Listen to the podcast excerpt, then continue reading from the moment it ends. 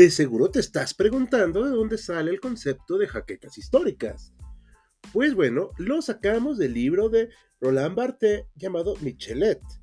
En él nos explica que el cuerpo entero de Michelet es producto sorprendente de su propia creación, y él establece una especie de simbiosis sorprendente entre el historiador y la historia.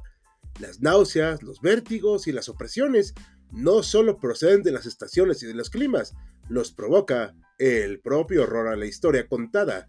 Michelet tiene jaquecas históricas. Bienvenido al podcast de HC Historia Contemporánea.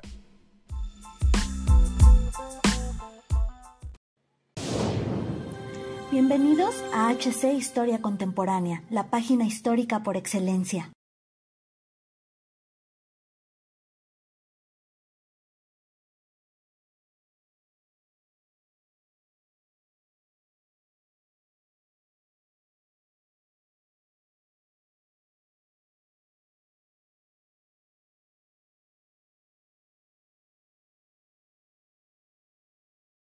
Berlín, la capital del imperio alemán y que en algún punto nos enorgulleció como ciudad vibrante, hoy está completamente devastada por la guerra y reducida a escombros, humo, explosiones y calamidades. Por un lado tenemos al enemigo que viene del este para tomar lo que queda de nuestros hogares y por el este otros que también quieren ajustar cuentas. ¿Nos merecemos esta suerte los alemanes por creer en promesas, grandeza y orgullo nacional?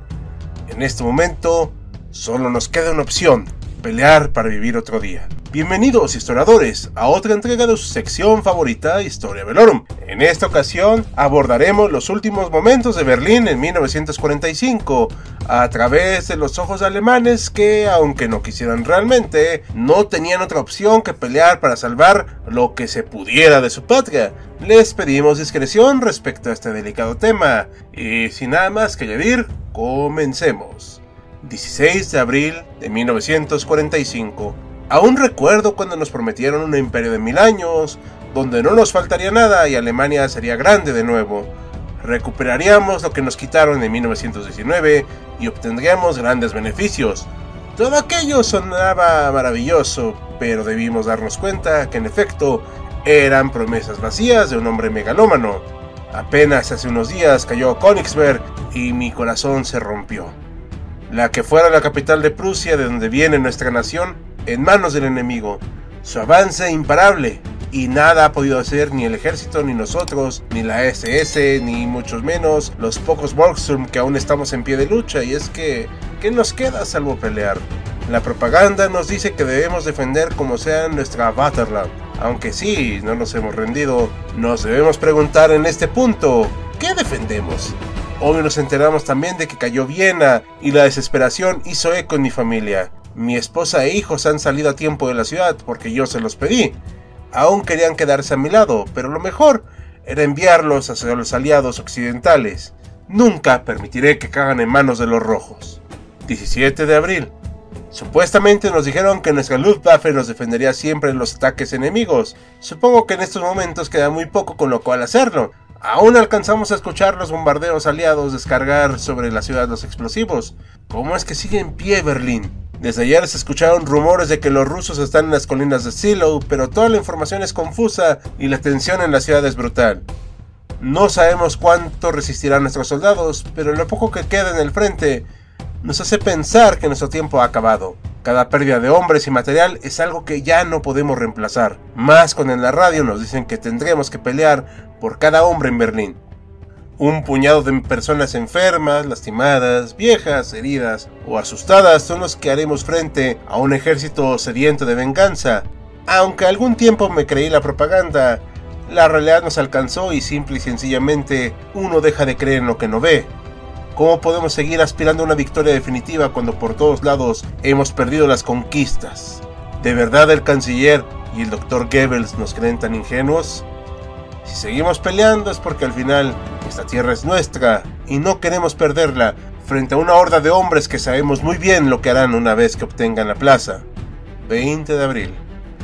El Führer cumple años hoy. Lo que en otros tiempos eran momentos de celebración, hoy son caras largas y tristeza por todos lados. Y para celebrarlo, de manera irónica, los soviéticos le mandaron su regalo, artillería y cohetes. Haya sido coincidencia o no, este día quedará en mi memoria por el resto de mi vida. 21 de abril. Lo que ayer fueron unos cañonazos y bombardeos, hoy se siente como si estuviéramos en el infierno. No hay lugar seguro, y alcanzamos a ver a lo lejos a miles de soldados y maquinaria enemiga. No hay esperanza. 23 de abril. Nos han dado las órdenes de defender la ciudad como sea.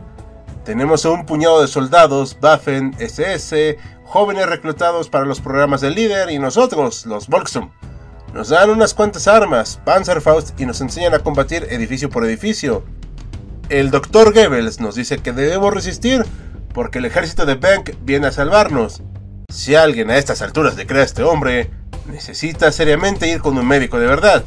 Entre algunos de mis compañeros oigo sus ideas con paciencia, pero consciente de que son producto de la desesperación.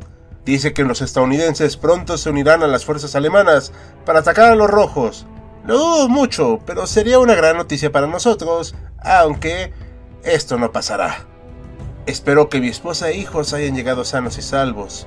Hoy nos tocó combatir contra los tanques soviéticos. Entre las calles bombardeamos estos blindados, pero es increíble la cantidad de equipo que tiene el enemigo.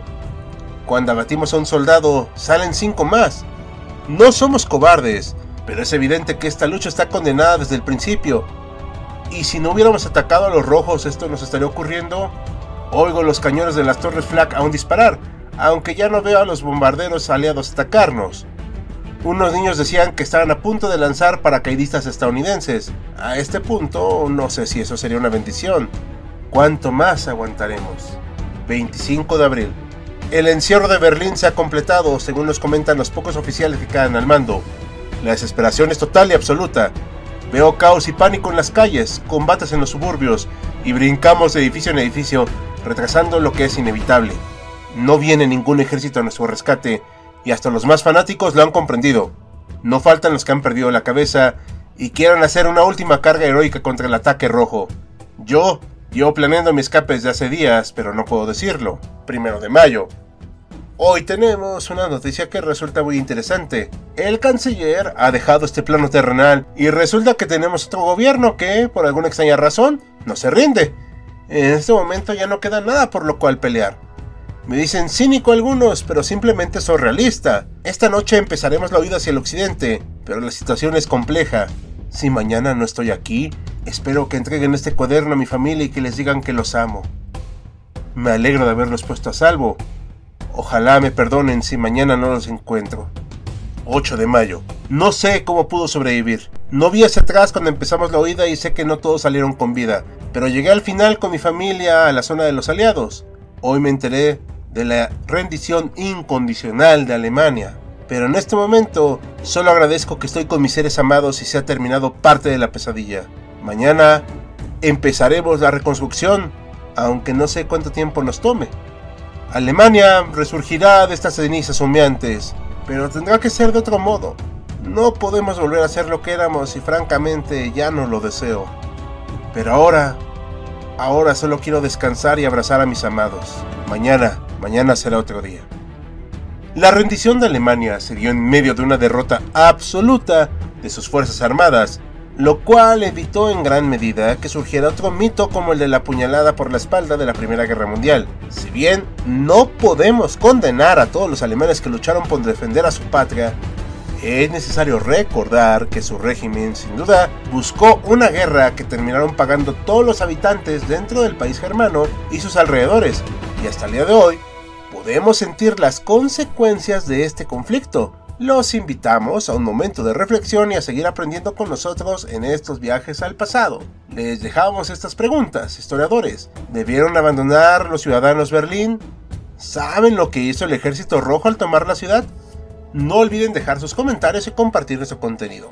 Por nuestra cuenta, nos despedimos de un video más de Historia Velorum, esperando que les haya agradado este relato. Como cada video, agradecemos a nuestros mecenas de Patreon como Félix Calero y Jan Jaimes así como los de YouTube, Sergio Lugo y Francisco González.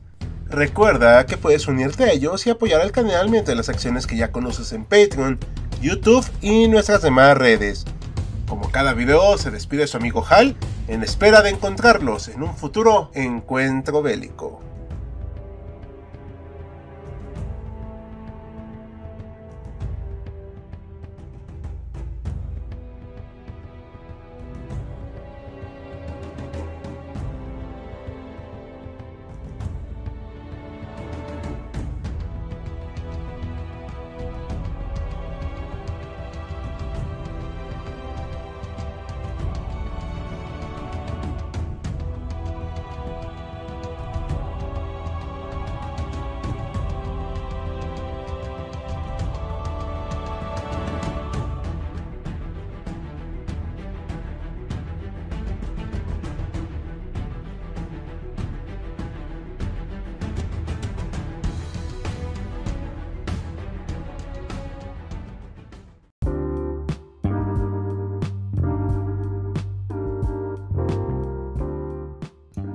Gracias por acompañarnos en otro episodio de Jaquecas Históricas, el podcast oficial de HC Historia Contemporánea.